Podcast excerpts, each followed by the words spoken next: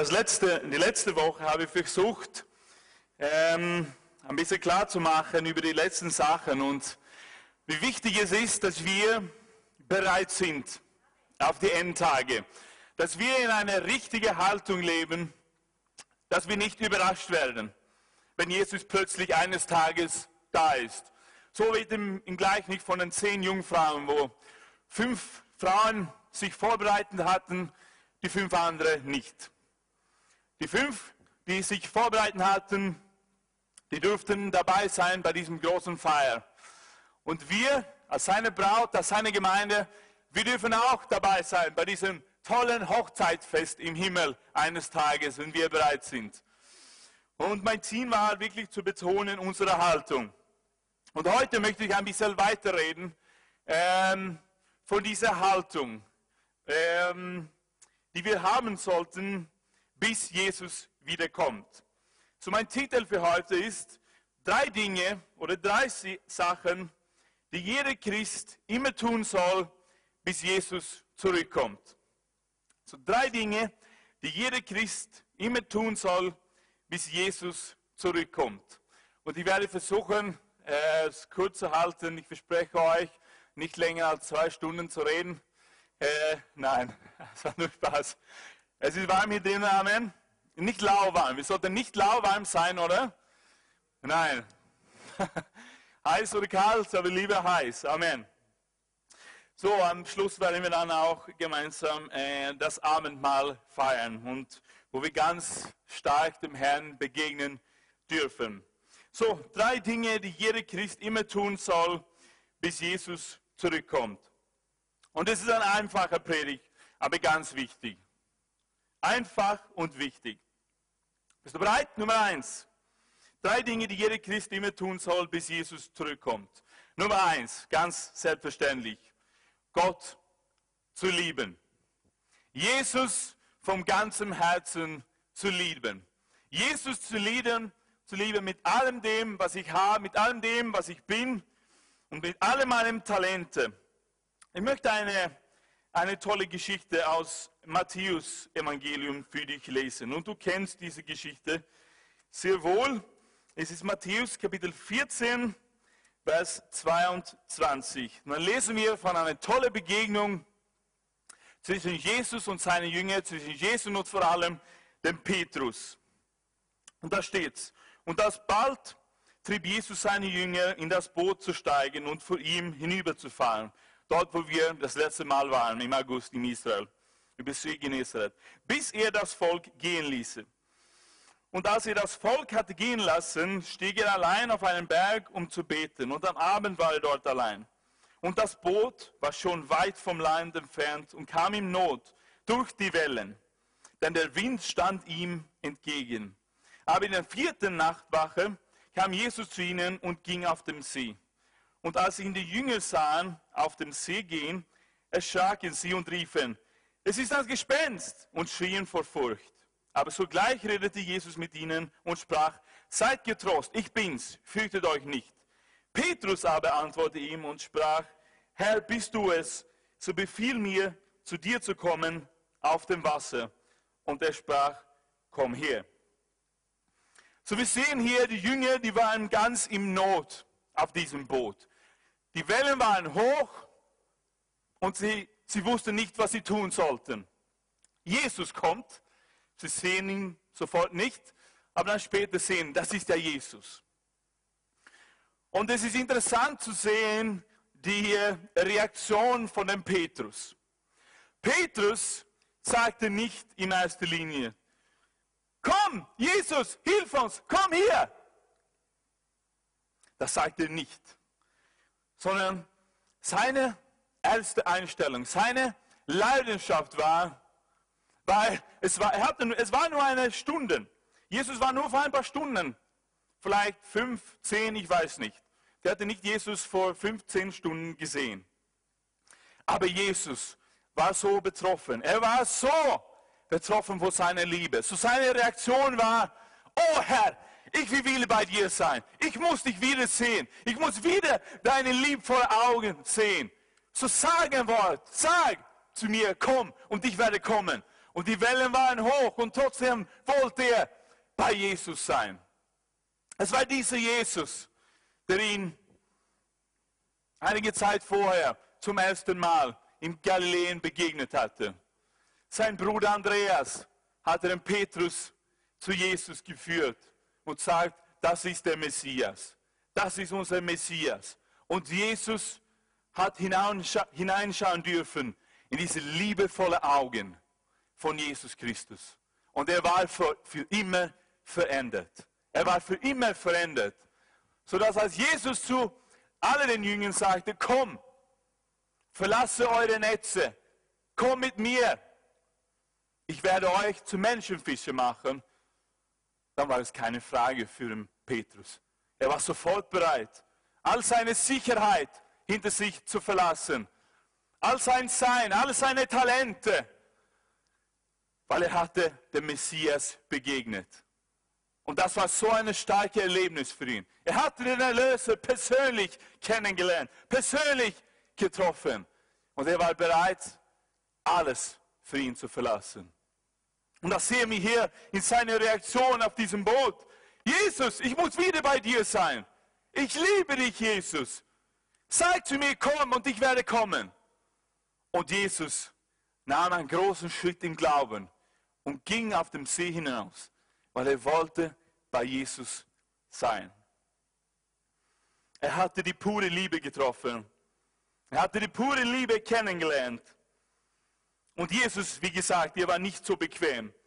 Wäre er bequem gewesen, hätte er gesagt, sagen können, Jesus, komm zu uns, still das Turm und dann ist es. Dann kannst du wieder gehen, dann brauchen wir dich nicht mehr. Nein, er wollte immer bei Jesus sein. Er wollte immer in seiner Nähe sein. Er wollte ihn von ganzem Herzen lieben. 1. Johannesbrief, Kapitel 2, Vers 15 sagt, liebt nicht diese Welt und hängt euer Herz nicht an irgendetwas, das zu dieser Welt gehört, denn wer die Welt liebt, kann nicht zugleich Gott, den Vater, lieben. Amen. So besteht immer die Gefahr. Und das war auch ein Thema, das Thema das letzte Mal ein bisschen, dass die Dinge dieser Welt zu wichtig werden, dass wir vergessen, wie wichtig es ist, rein zu bleiben, in Reinheit mit Gott zu wandern, in Heiligkeit zu wandern und vor ihm echt zu sein und in seine Gegenwart zu wohnen und dort zu sein, mit ihm zu sein, Gemeinschaft mit ihm zu haben. Und ich denke, und ich bin ja gar nicht so alt, aber ich bin gerade 30 geworden, aber ich merke schon, dass je älter ich werde, die Versuchungen sind immer noch da. Und die Versuchungen zu denken und zu sagen, oh, jetzt habe ich so viel gekämpft. Oh, jetzt habe ich so viel für den Herrn gemacht. Oh Martin, jetzt ist es Zeit, jetzt kannst du ein bisschen Ruhe haben, jetzt ist es Zeit, an dich selbst zu denken. Jetzt ist es Zeit, ein eigenes Haus zu bauen. Jetzt ist es Zeit, dass du dich um dich selbst kümmerst. Und ich merke das und ich muss immer, immer aufpassen, dass mein Herz brennend bleibt, dass mein Herz immer diese erste Liebe zu Jesus bewahrt. Und ich denke wirklich, dass, dass es gefährlich ist. Wir haben auch, wir haben ja viel gearbeitet und wir haben ja den Herrn treu gedient die letzten Jahre und wir haben viel mit ihm erlebt. Aber wir wollen immer warm sein. Wir wollen immer, Tag für Tag, wollen wir in dieser Hoffnung leben, dass eines Tages wird Jesus zurückkommen und dann möchte ich bereit sein. Dann möchten wir als Gemeinde bereit sein. Wir wollen seine geschmückte Braut sein. Und jetzt ist nicht die Zeit, an unsere eigenen Häuser zu bauen. Du darfst, du darfst natürlich ein schönes Haus haben. Das ist, das ist, darum geht es heute nicht und das verstehst du. Aber Jesus warnt uns davor. Im Lukas Kapitel 12. Da geht es um dieser reiche Mann. Ein reicher Gutsbesitzer hat eine besonders gute Ernte. Und er überlegte, wo soll ich bloß alles unterbringen? Meine Scheunen sind voll, da geht nichts mehr rein. Er beschloss, ich werde die alten Scheunen abreißen und neue bauen. So groß, dass ich das ganze Getreide, ja alles, was ich habe, darin unterbringen kann. Dann will ich mir zur Ruhe setzen. Ich habe für lange Zeit ausgesorgt. Jetzt lasse ich es mir gut gehen. Ich will gut essen und trinken und mein Leben genießen. Aber Gott sagte zu ihm, du Narr, noch in dieser Nacht wirst du sterben. Bist du bereit, liebe Gemeinde, Jesus in allen Umständen zu lieben? Bist du bereit, dass er deine erste und höchste Liebe alle Tage deines Lebens ist? Dass Jesus das Wichtigste ist, dass du ihn liebst vom ganzen Herzen. Und natürlich können wir fallen, genauso wie der Petrus. Dreimal Jesus verleugnet. Aber da kommt Jesus wieder zu ihm, diesem Ufer. Und er hat ihm Vergebung gegeben. Und er fragt den Petrus, liebst du mich? Und Jesus, er wusste, ja, ich liebe ihn, diesen Jesus, der mich vor ein paar Jahren zum ersten Mal begegnet ist. Diesen Jesus, natürlich liebe ihn. Diesen Jesus mit diesen liebvollen Augen. Diesen liebvollen Augen und der bereit ist, mir Vergebung zu geben. Natürlich, Jesus, wirst du für immer meine erste Liebe sein. Wirst du immer meine höchste und stärkste Liebe sein. Das war Petrus Reaktion. So bist du bereit, alles für ihn aufzugeben. Und wenn du jung bist, wenn deine Freunde dich zum Partys einlädst und es viel gezäuft wird und viel getrunken, bist du bereit, dann Nein zu sagen. Nicht, weil du ein Moralprediger sein willst, nicht, weil du ein Besserwisser bist. Nein, weil deine erste Liebe Jesus ist. Und er wichtiger ist, als versuchen zu cool zu sein und mit den anderen die gleichen Dinge zu tun. Bist du bereit, junge Frau oder junge Mann, radikal für Jesus zu sein? und zu sagen und zu demonstrieren, nein, ich verzichte auf das. Jesus ist meine erste Liebe. Ich liebe ihn mehr als das. Und dann wirst du ein, so ein Zeugnis für diese Leute sein. So sollen wir Jesus lieben. Und ich denke wirklich, so wie es ist in dieser tolle Geschichte von, von dem Pharisäer Simon, als er dem Herrn Jesus begegnet. In Lukas 7 lesen wir, da sagt Jesus zu diesem Pharisäer Simon, sieh diese Frau Simon, ich kam in dein Haus und hast mir kein Wasser für meine Füße gegeben, was doch sonst selbstverständlich ist. Aber sie hat meine Füße mit ihren Tränen gewaschen und mit ihrem Haar getrocknet. Du hast mich nicht mit einem Kuss, nicht mit einem Kuss begrüßt. Aber seit ich hier bin, hat diese Frau immer wieder meine Füße geküsst. Du hast meine Stirn nicht mit Öl gesalbt, während sie dieses kostbare Öl sogar über meine Füße gegossen hat. Ich sage dir, ihre große Schuld ist ihr vergeben und darum hat sie mir so viel Liebe gezeigt. Wem aber wenig vergeben wird, der liebt auch wenig. Und wenn du dabei warst die letzte Woche, dann weißt du, wie die Zukunft ausschaut. Egal auch wann, wie viele Jahre es dauern wird, bevor er wieder da ist, bevor Jesus kommt in seine Herrlichkeit, in seine Heiligkeit, dann weißt du, wie deine Zukunft ausgeschaut hätte ohne Jesus. Es gibt eine Hölle, die eine Realität ist. Es gibt auch einen Himmel, aber es gibt eine Hölle. Und deine Zukunft ohne Jesus wäre schlecht. So, bist du dir klar? Weißt du, wovon du kommst? Weißt du wirklich, wie es ist? So wie diese Frau, eine prostituierte Frau. Und sie begegnete diese echte Lies, Jesus, diese echte Liebe. Diese Liebe, die bereit war, alles zu vergeben. Und sie wurde so dankbar. Sie wurde so dankbar, dass sie bereit war, alles dem Herrn Jesus zu geben. Sie gab alles, was sie hatte und sie zeigte ihm wirklich ihre große Liebe für ihn. Sie war für immer verändert, diese Frau. Wissen wir wirklich, sind wir so dankbar, lieben wir ihn so viel, dass wir immer sagen, jeden Tag, oh Herr, danke, oh Herr, danke, oh ich liebe dich, Herr, oh du hast mein Leben verwandelt, oh ich habe so eine tolle Zukunft mit dir und ohne dich wäre ich nichts.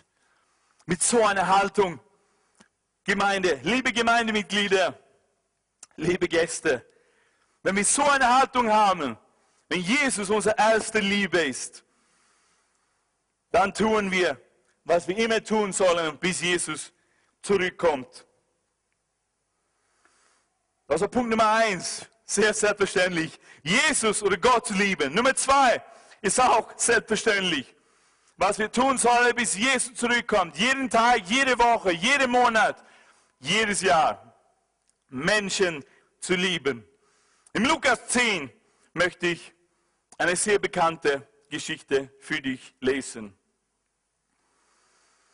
Aber ich werde ein bisschen mehr darüber erzählen von dieser Geschichte. Es geht um den barmherzigen Samariter. Wir lesen in Matthäus oder in Lukas Kapitel 10, Vers 30. Lukas Kapitel 10, Vers 30.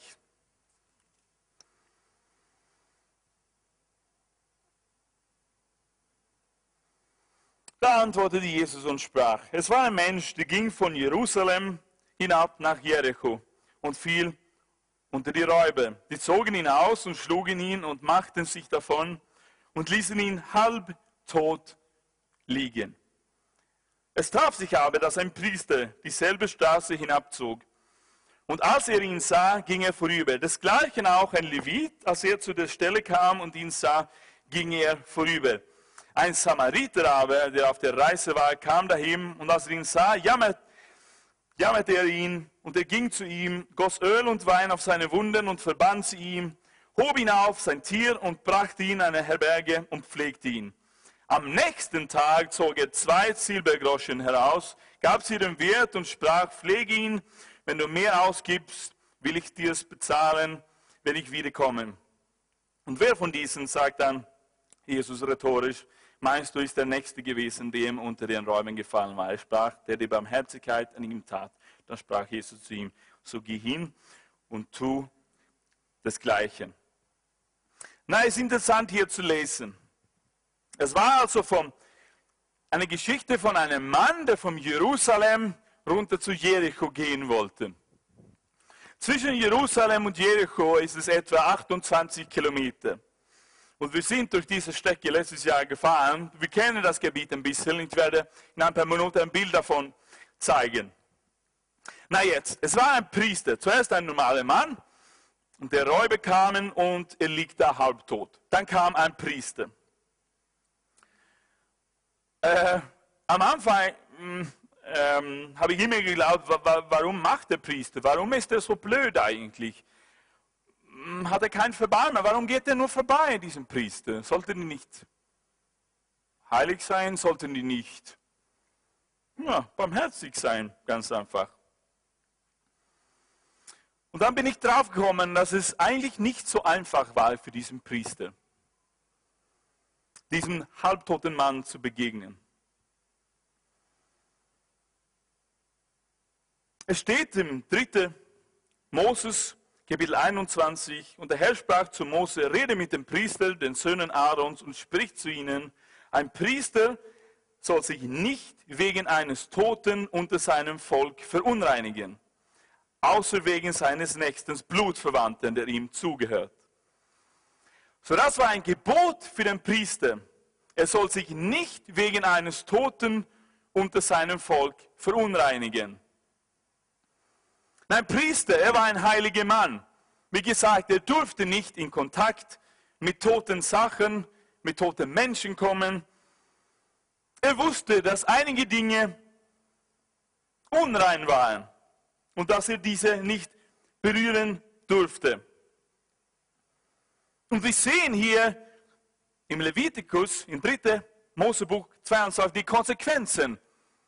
Hätte er einen toten Menschen berührt.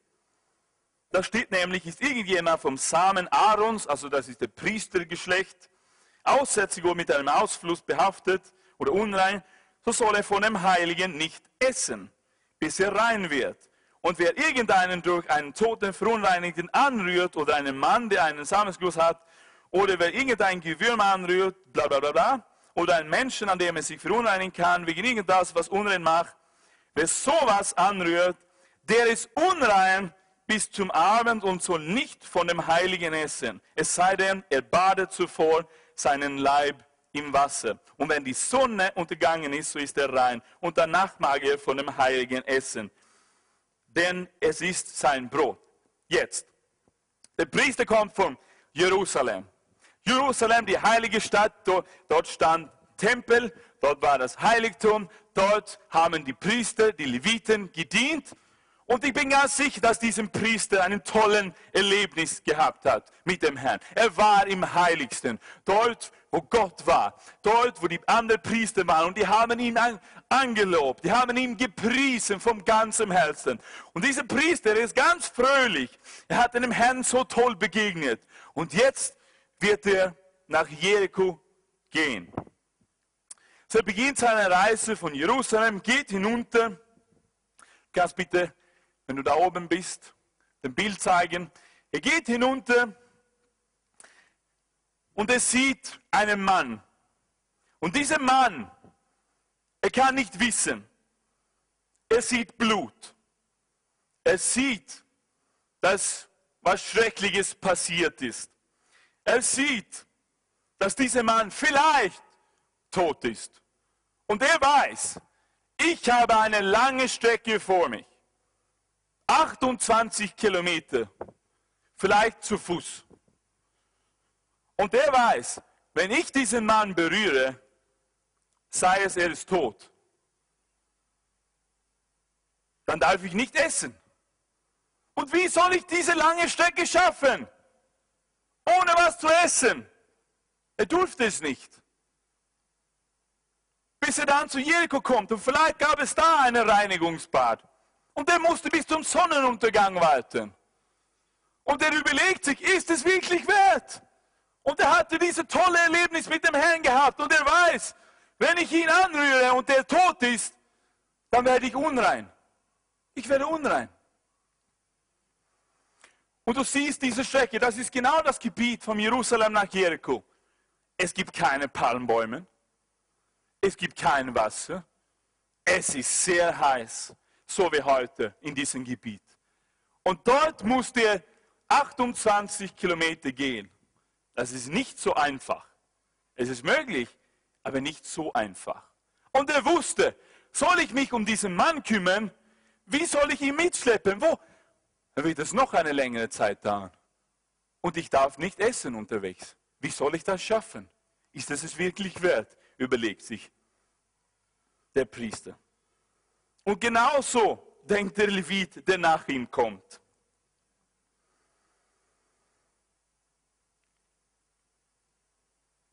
Und wie gesagt, er war schon etliche Kilometer in die Hitze gegangen. Er hat geschwitzt. Er hat gekämpft. Sein Wasser war vielleicht aus. Und außerdem, vielleicht könnte es ein Trick von den Räubern sein, um ihn auch zu überfallen. So, er wusste nicht wirklich, es war eine schwierige Entscheidung für ihn. So, er ging weiter. Und der Levit macht dasselbe.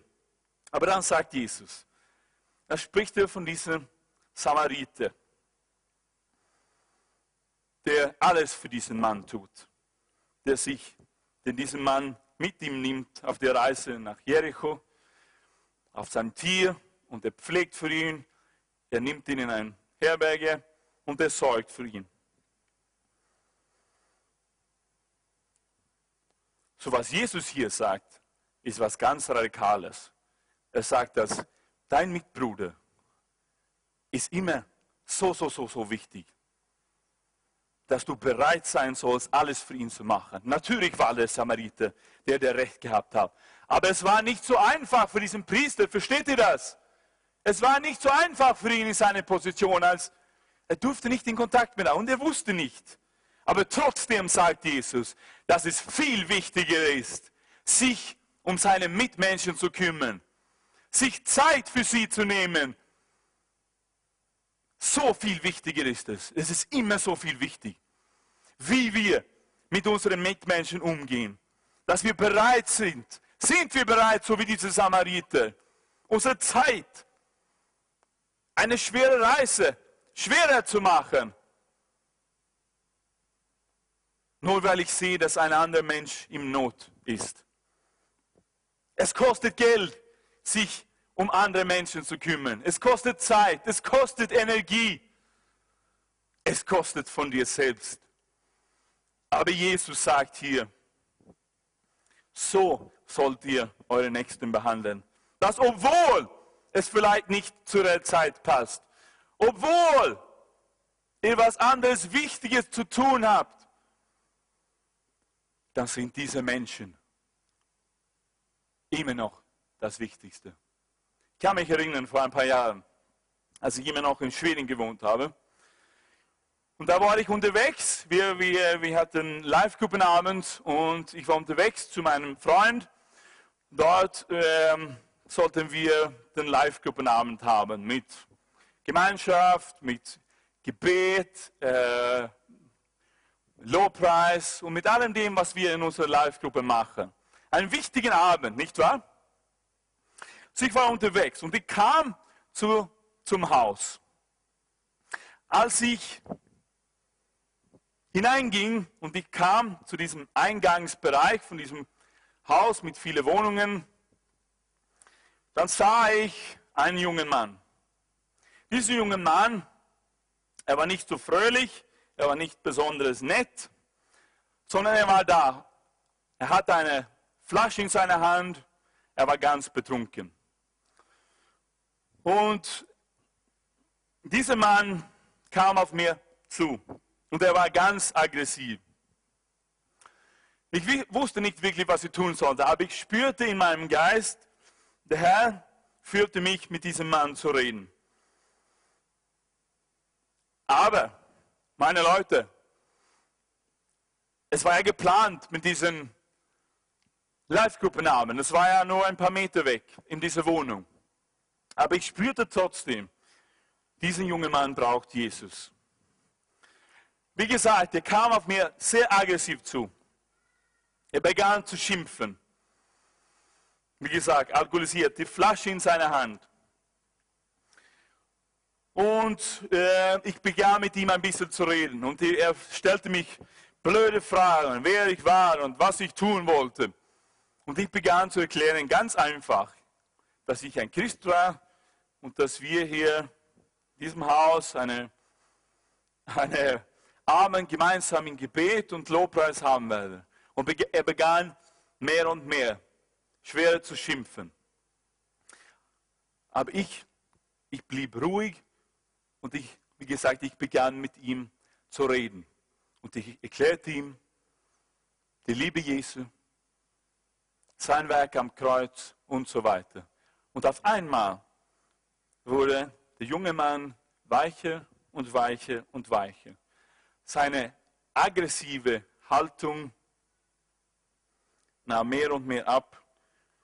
Und ich merkte, dass er mehr und mehr interessiert wurde und er sagte zu mir, musst du nicht gehen, musst du nicht jetzt gehen, hast du nicht was Wichtiges zu tun, du warst ja unterwegs. Und ich sagte zu ihm, nein, jetzt bist du mir wichtig, sagte ich zu ihm. Ich nahm mein Handy heraus und ich, ich habe meine Freunde angerufen und gesagt, Entschuldigung, ich bin ein paar Minuten verspätet, bitte um Verzeihung, aber ich muss was Wichtiges tun. Und ich sagte das zu ihm. Und wenn er das merkte, wenn er das merkte, dass ihm mir wichtig war, dann merkte ich, dass ich plötzlich sein Herz gewonnen hatte. Ich hatte sein Herz gewonnen. Er öffnete sich. Er stellte Fragen. Er wurde interessiert. Ist das wirklich so?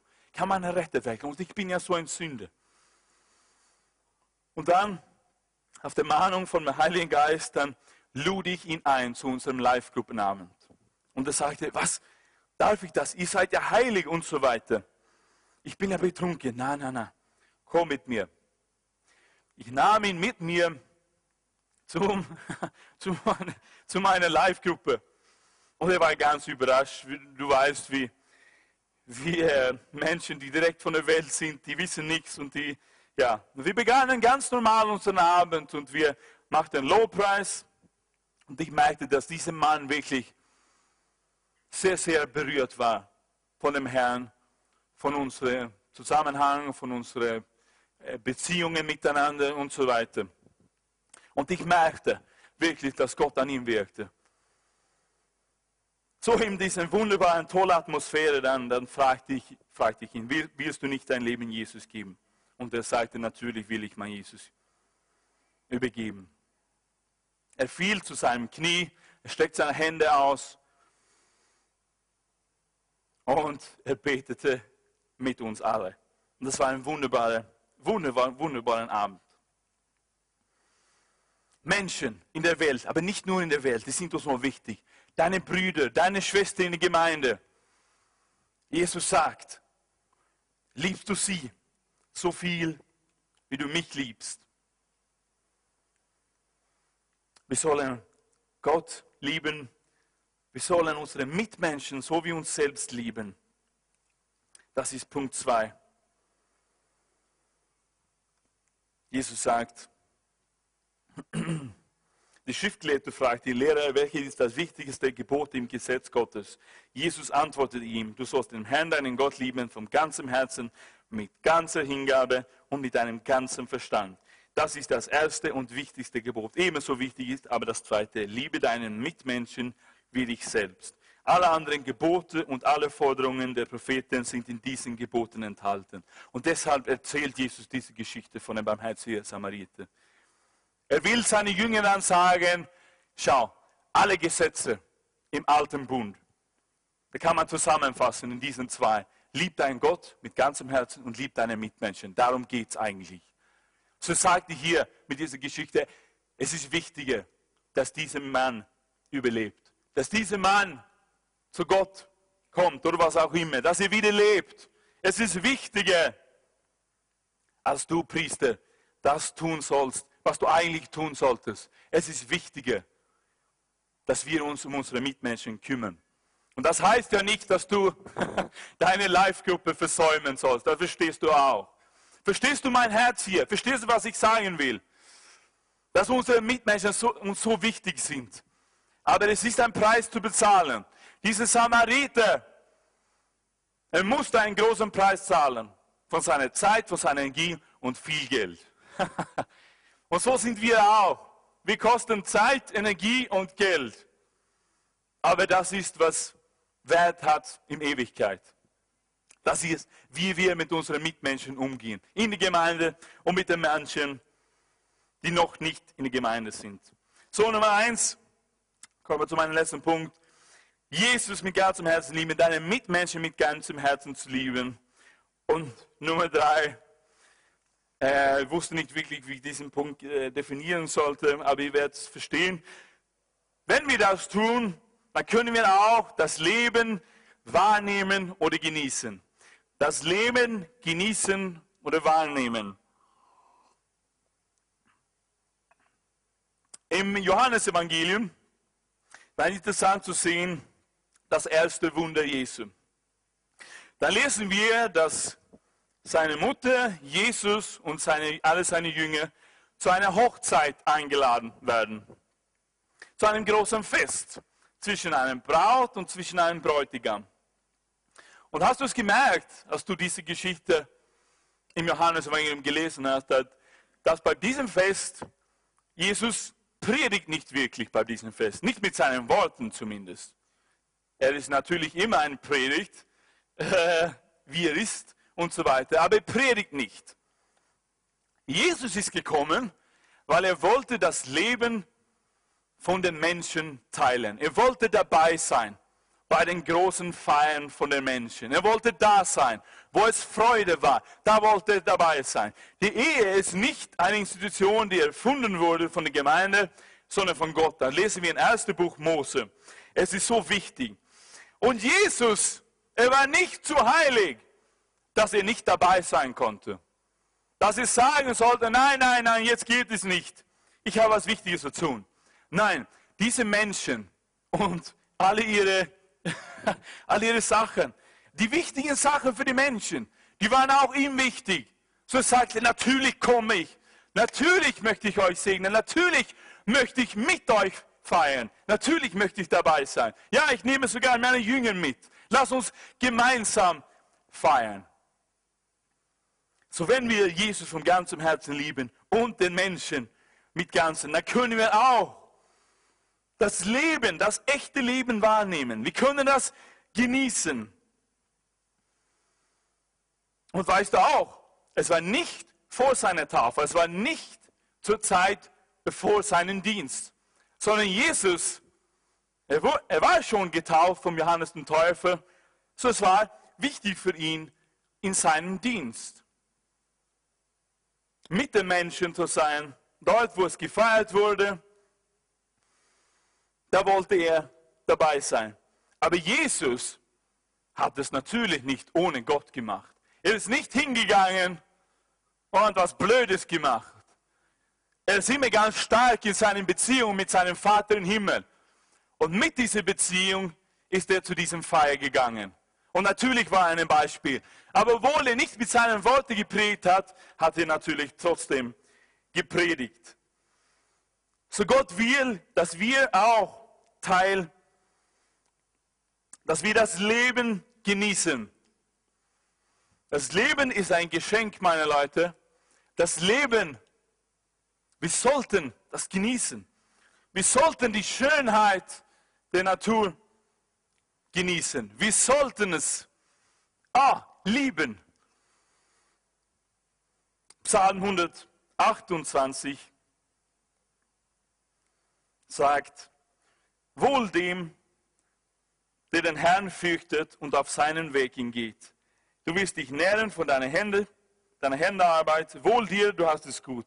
Dein Weib wird sein wie ein fruchtbarer Weinstock, drinnen in deinem Hause, deine Kinder wie junge Ölbäume um deinen Tisch her. Siehe, so wird gesegnet der Mann oder die Frau, die den Herrn fürchtet. So also, wenn du den Herrn, Punkt Nummer eins, liebst von ganzem Herzen, wenn du deine Mitmenschen von ganzem Herzen liebst, dann segnet der Herr dich. Und dann kannst du auch das Leben genießen. Der Herr wird dich segnen aus Zion, dass du siehst das Glück Jerusalems dein Leben lang und sie ist Kinder deiner Kinder. Friede sei über Israel.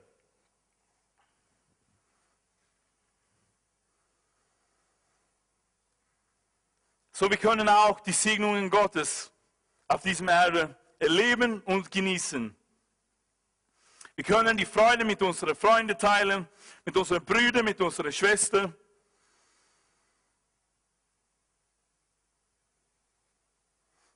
Jesus, aber Jesus war auch dabei in den schwierigen Sachen. Er wollte wirklich das echte Leben und alle den Sachen vom Leben mit den Menschen teilen. Und ich schließe kurz. Wo ist Patrick? Vielleicht kommt das Lobpreisteam bald, da ist er. Danke. Wir lesen in Johannes Kapitel 11 auch die Echtheit von Jesus.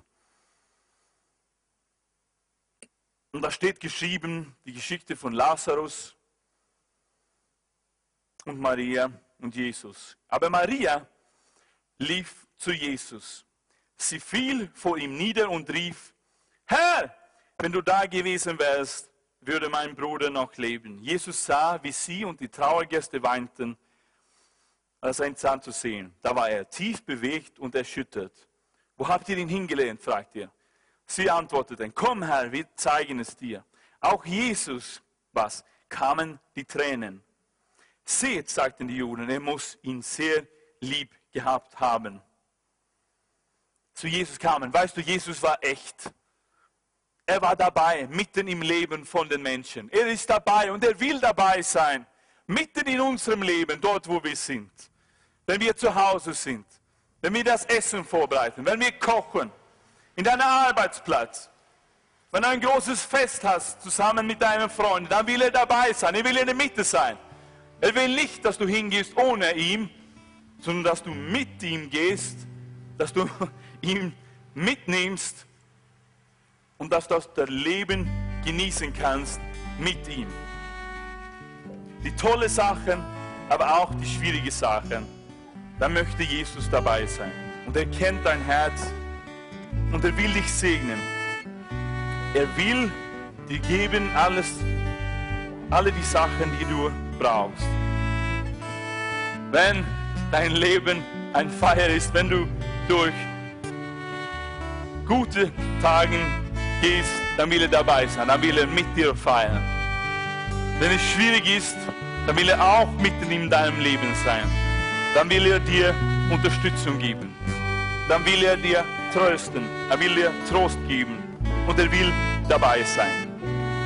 Und er will dich segnen auf dieser Erde. Das hat er versprochen, das haben wir gelesen im Psalm 128. Dass wir den Herrn vom ganzen Herzen lieben. Wenn wir unsere Mitmenschen lieben, wenn wir bereit sind, auf uns selbst zu verzichten, Dinge abzulegen, um in andere Menschen zu investieren, kommt er mit seinem Segen. Und dann besteht nicht die Gefahr, dass wir lauwarm werden. Dann werden wir eines Tages bereit sein, wenn er auf die Wolken kommt. Dann werden wir sagen, Herr, oh, yes, endlich, der Tag ist da. Das sind unsere höchste Priorität, nicht die Dinge dieser Welt. Wir können sie genießen, wir können es wahrnehmen, wir wissen, dass es gut ist, aber es ist nicht unsere erste Priorität. Aber wir haben kein Problem damit. So was wollen wir tun, bis er wiederkommt. Jesus von ganzem Herzen lieben. Dein Bruder, deine Schwester, die Menschen dieser Welt von ganzem Herzen ließen. Dann können wir auch Jesus ins normale Leben mitnehmen. Er will dabei sein. Wir sollten ihn nur einladen. Und dann wird er uns segnen in diesem Leben. Wir können das Leben, können vom Leben genießen. Wir sollten es aber immer mit dem Herrn. Willst du das tun? Glaubst du das? Amen. Halleluja. Bevor wir ins Abendmahl gehen, möchte ich nur kurz beten und du kannst schon dein Herz vorbereiten. Herr, ich danke dir für dein Wort. Dein Wort ist wahr. Dein Wort ist Leben, Herr. Dein Wort schenkt uns Leben. So wir danken dir für dein Wort. Dein Wort hat Kraft, jede Situation zu verändern, Herr Jesus. Und ich danke dir, Herr Jesus, dass wir an dem Tag, wenn du zurückkommst, bereit sein werden. Wir werden deine geschmückte Braut sein, Herr Jesus. Wir wollen so leben, Herr Jesus, wie du uns gelernt hast zu leben, Herr Jesus. Wir wollen dich jeden Tag, Herr Jesus, wollen wir dir begegnen. Und wir wollen das mit und ohne Worte ausdrücken, Herr Jesus. Dass du Nummer eins bist in unserem Leben, Herr. Dass du auf dem ersten Platz in unserem Leben bist. Dass du die Autorität und die Herrschaft in unserem Leben hast, Herr Jesus. Und dann wissen wir auch, Herr Jesus. Und wir wollen das tun, Herr Jesus. Und wir bitten dich um Vergebung. Und alle die Male, alle Gelegenheiten, die wir verpasst haben, Herr Jesus, unsere Mitmenschen zu lieben.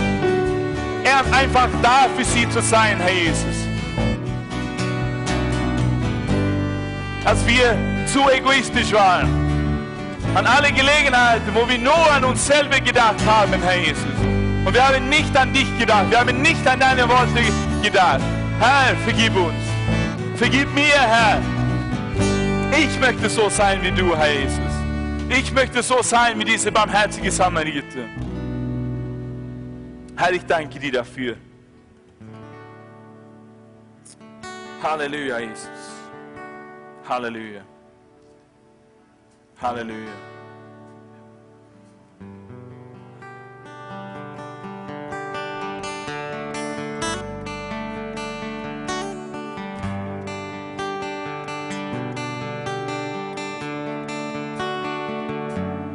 Was für ein